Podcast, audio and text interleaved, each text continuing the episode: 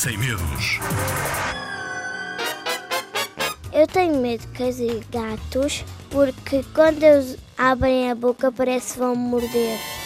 Eu tenho um cão, eu tenho um gato e faço deles rato-sapato. Brincamos todos os dias, fazemos mil tropelias.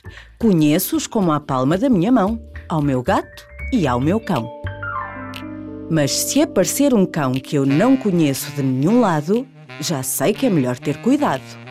Pergunto ao dono se o posso cumprimentar. Ou se o cão é daqueles que se põe logo a rosnar. Com os gatos faço igualzinho. Não toco na cauda, nas patas nem no focinho. Antes de perguntar se o gato gosta de bufar ou se é um bichano muito meiguinho. Aquilo que te quero explicar é que nem cão nem gato tem vontade de te magoar. Mas há uma regra que não pode falhar. Os animais não deves assustar.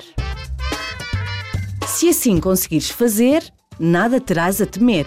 Porque os amigos animais, acredita em mim, nunca são demais. Palavra de zig-zag.